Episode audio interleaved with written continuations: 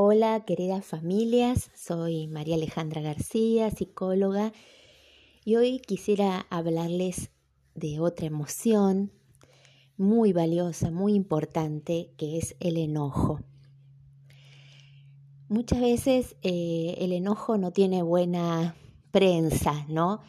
O no es aceptado, pero es una emoción muy valiosa, muy importante, que nos ayuda a hacer cambios, a poner límites, a diferenciarnos, a decir que no, a ponernos firmes, a distanciarnos, a defender nuestro espacio, nuestro lugar. ¿Y qué hacemos con las emociones de los niños? ¿No? ¿Qué hacemos con la emoción del enojo en los niños? Entonces, esta emoción es muy importante. Entonces, a la emoción no la vamos a descalificar, ¿no? Sino quizás a veces le, podemos decir que no está bien lo que hace con el enojo. Cuando un niño está muy enojado o está explosivamente enojado, uno le puede decir con palabras, me doy cuenta que estás muy enojado. O sea, primero eh, ponerle en palabras lo que a él le está pasando, ponerle un nombre a lo que le está pasando. Y uno le puede decir, yo acepto que estás enojado, podés estar enojado. Lo que no podés, lo que no acepto es que grites, insultes, agredas o que te, te hagas daño a vos mismo. Entonces uno acepta el enojo, pero no acepta la consecuencia del enojo. Otra cosa importante es ayudarlos a pensar con ciertas preguntas que sirvan una vez que esté calmo, que se le esté calmo en relación con el enojo, no en el momento de la explosión, sino en el momento de la calma, poder preguntarle, ¿qué te enojó? ¿Qué te molestó? ¿Qué estabas necesitando? Poder expresar qué es lo que lo enojó y poder ver con él ¿qué se puede hacer con ese enojo? Si no me gustó que me sacaran mis cosas. Bueno, ¿cómo lo podemos resolver? Bueno, buscar formas de resolverlo. El enojo te tiene que llevar a la acción, pero a poder resolver positivamente algo que no me gusta.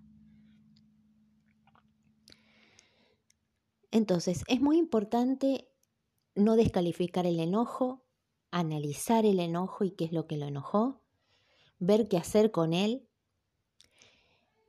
Y otra forma también para regular ese enojo cuando está explosivo, cuando no puede pensar, es darse cuenta de qué siente corporalmente.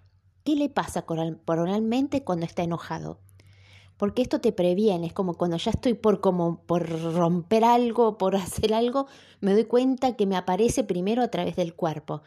Entonces siento los puños cerrados, se me hace un nudo en la garganta, em, tengo ganas de romper algo, em, me pongo duro, o sea, empezar como a registrar, ayudarlos a registrar con el cuerpo qué es lo que me pasa cuando estoy enojado.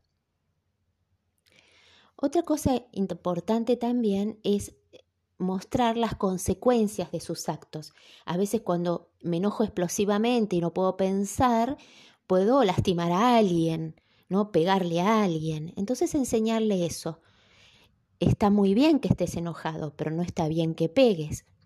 Entonces podés decir, estoy enojado, no me gustó eso que hiciste, expresar verbalmente que estoy enojado, sin pegar.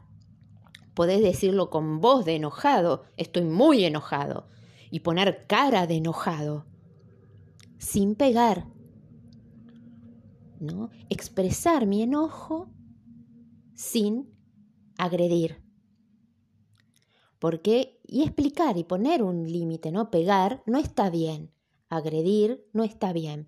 Está muy bien que digas que estás enojado y que digas qué es lo que te enoja. Para eso muchas veces necesitamos estar en calma. Entonces es importante darles alternativas. ¿Qué puedo hacer cuando estoy enojado? Además de darme cuenta en mi cuerpo cuando, cuando estoy enojado, poder enseñarle algunos ejercicios de respiración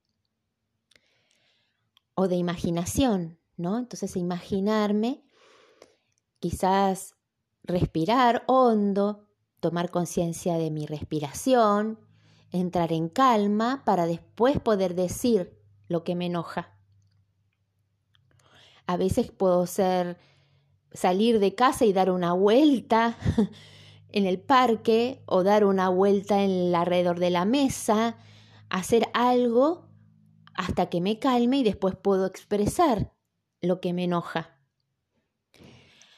O puede ser respirar, imaginarme también que estoy en un lugar calmo o en un paisaje agradable y lindo.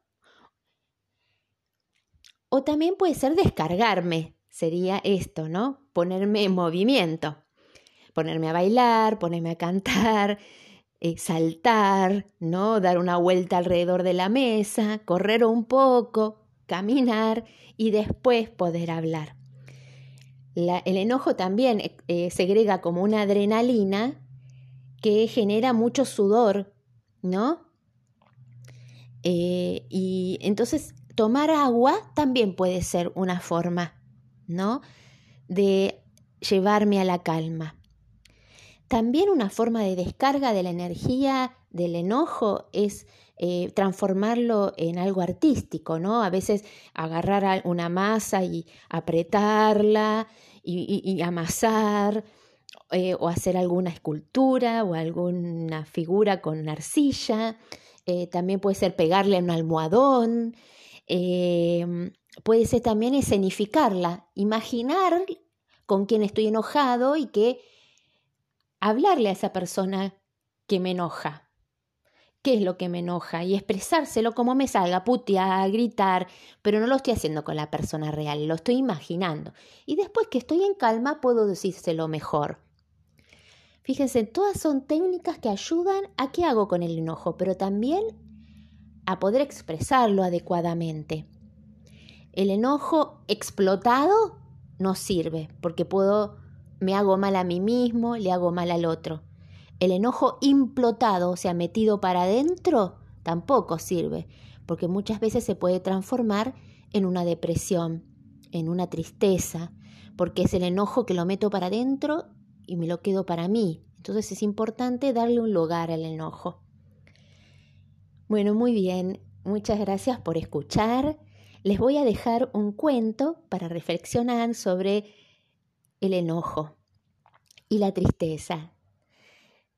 Espero que les sirva y espero sus inquietudes cuando lo deseen.